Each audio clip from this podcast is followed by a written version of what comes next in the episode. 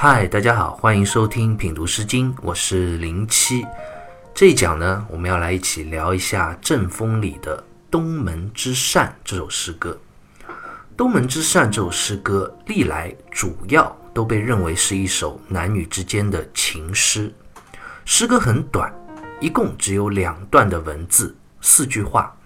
但是如此简短的诗歌，它的内容啊却不简单，可谓是情景交融，非常的丰富。我们接着就一起来读一下这首诗歌。首先来看诗歌的第一段：东门之扇，如驴在板，其势则耳，其人甚远。东门之扇的这个东门，指的就是城邑东侧的城门。扇这个字，韩诗里就解释说由谈也，意思是指平坦的土地。诗歌一上来，诗人用文字拉出了一个大全景的画面，在东门外那片平坦广阔的土地，那那片土地上有什么呢？如驴在板。板就是指土坡、山坡的意思。芦驴也被称为茜草，是一种非常常见的植物。它的根可以用于来染色丝绸啊，或者布匹。经过它的染色，可以得到非常漂亮的红色。所以卢驴啊，也是一种中国历史上使用非常悠久的植物染料。那诗歌的画面感在诗人的笔下层层递进。就好像在电影里的镜头一样，先是开篇的一个刚刚的大全景，描写了东门外广阔平坦的土地，然后呢，画面镜头慢慢的往前推，我们也跟随着作者的文字，看到了这片平地上的一个小土坡、小山坡，那再接着更进一步，看到了土坡上生长茂盛的芦苇，而在这片芦苇蔓延的土坡边上。就有着一户人家，这户人家里正住着的就是作者朝思暮想的爱人。那为什么诗歌要从他屋边的芦驴写起呢？因为诗歌的作者是一位女子，而平时织布染色的工作啊，也基本都是妇女所从事的。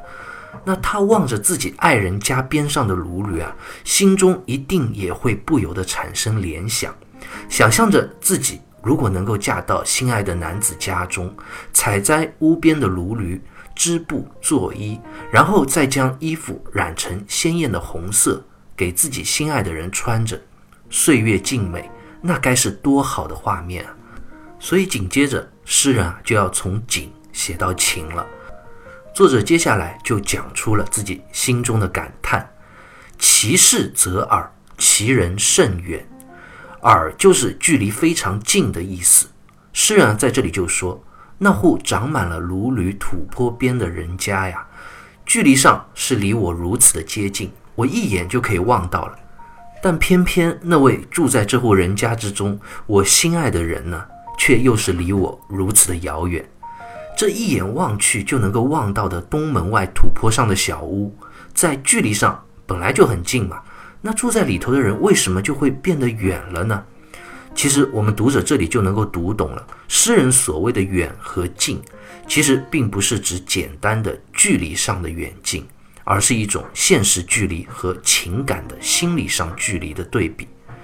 其事则耳，其人甚远。这句话现在我们经常也会将它合并起来，说成事耳人远，这是一个很常用的成语了，意思也是说。房屋啊就在近处，可是房屋的主人呢却离得很远很远。现在这个成语啊，一般就用来表达那种咫尺天涯的殷切思念之情。诗歌写到这里，诗人其实给我们留下了一笔悬疑。那问题就来了，到底是什么样的原因导致诗人心里觉得这近在咫尺的爱人离自己却那么遥远呢？可望而不可及。是爱人离家出走了吗？或者又是什么其他的原因呢？那我们就接着往下读这首诗歌，来寻找答案。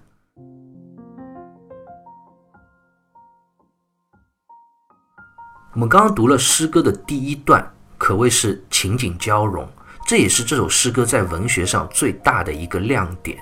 诗人对于景的描写非常恬静唯美，而且富有层次感。我们读者的视线啊，也跟随着诗人从东门外广阔的平地，一直望到那小小的山坡土坡，再凝视着这土坡上生长茂盛的可以用于染布的芦驴。这蔓延生长的芦驴啊，也带出了诗人这位女子，她希望自己能够为爱人织布作衣，一同生活的这样美好的期望。由景入情，自然而动人。文学作品，尤其是对诗歌而言，景和情两者之间往往是互相渗透交融的。所以说，景乃诗之媒，情乃诗之胚。意思就是讲。景的描写啊，是诗歌中诗人表达情感的一个重要的媒介和手段，而情呢，是诗歌的内在内涵，就像胚芽一样，要依靠景来让他茁壮的成长，抒发出来。诗人正是通过这样一番恬静悠远、层层递进的景色描写，来表达出了他内心渴望幸福静好生活的这样一种殷切的深情。接下来诗歌的第二段啊，也是如此。诗人呢，继续从景的描写而起。我们先来继续看诗歌第二段的第一句：“东门之栗，有见家室。”东门之栗，这个“栗”字指的就是栗树。这时候啊，诗人的目光还是停留在自己心爱的男子所居住的那个小屋子边上呢，有一棵栗树，而这棵树荫之下。有见家室，见这个字在韩诗里啊写作静，也就是站立的立字啊，右边一个青色的青字，这个字有宁静美好之意。王先谦在《十三家一集书》里就讲：“有尽家室，犹今燕云，好好人家也。”意思就讲有见家室这四个字，就是我们现在通常所讲的美好的人家这样的意思。原来这栗树之旁，就是诗人所爱慕的那位男子的家。在诗人的心中，这是一个美好的人家呀。为什么这么美好呢？当然不只是因为这里是爱人的家，更是因为诗人觉得自己如果能够在那里和爱人一同生活，那就才是真正一个美好的家。这里我们特别值得注意的是，诗歌里诗人写到的是“家室”这两个字。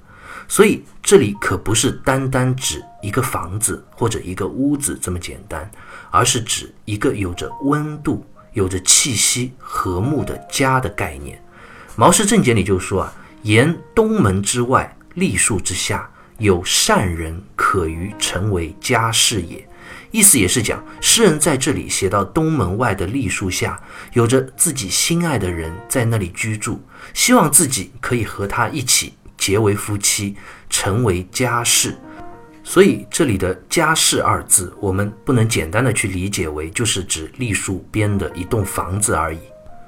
好了，诗歌的第二段的第一句啊，诗人又通过了这样一番景物画面的描写，情景交融，带出了自己心中渴望爱情、渴望婚姻、渴望家庭的一份期许和真情。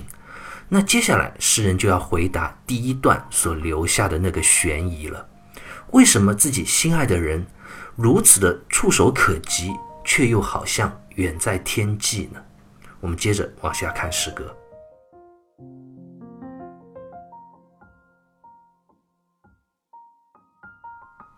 岂不尔思，子不我及。诗人啊，终于在诗歌的这最后一句道出了自己。爱人可望而不可及的真相，岂不尔思是一个语法上的倒装句，其实就是岂不思尔。这一句啊是一个设问句，诗人在扪心自问：难道是我不想你吗？当然不是，我日日夜夜都在思念着你啊，每天都在这样深情地望着东门外山坡旁栗树下你所居住的那个家。那既然如此的思念，为什么不前去找你呢？不和你相聚呢？子不我及，这也是一句倒装的结构啊，就是子不及我，及就是接近、靠近之意。诗人啊就在埋怨对方了，不是我不想念你，是你都不来找我呢。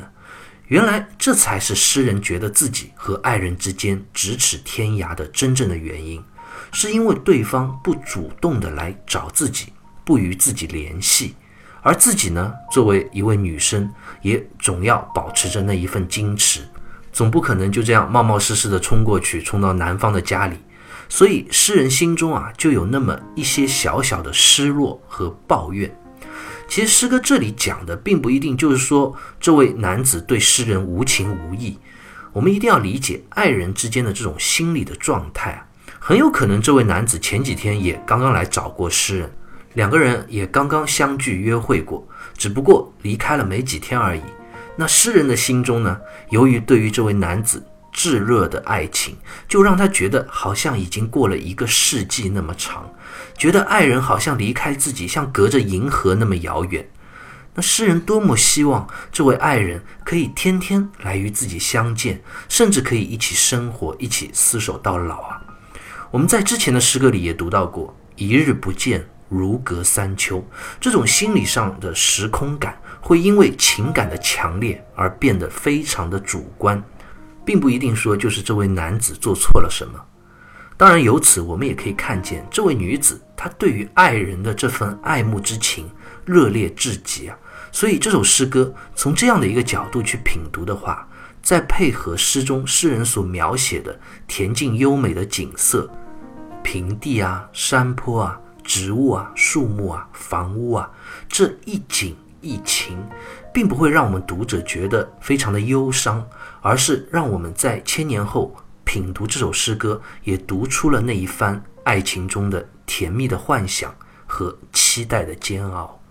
《东门之扇》这首诗歌读到这里啊，我们就读完了。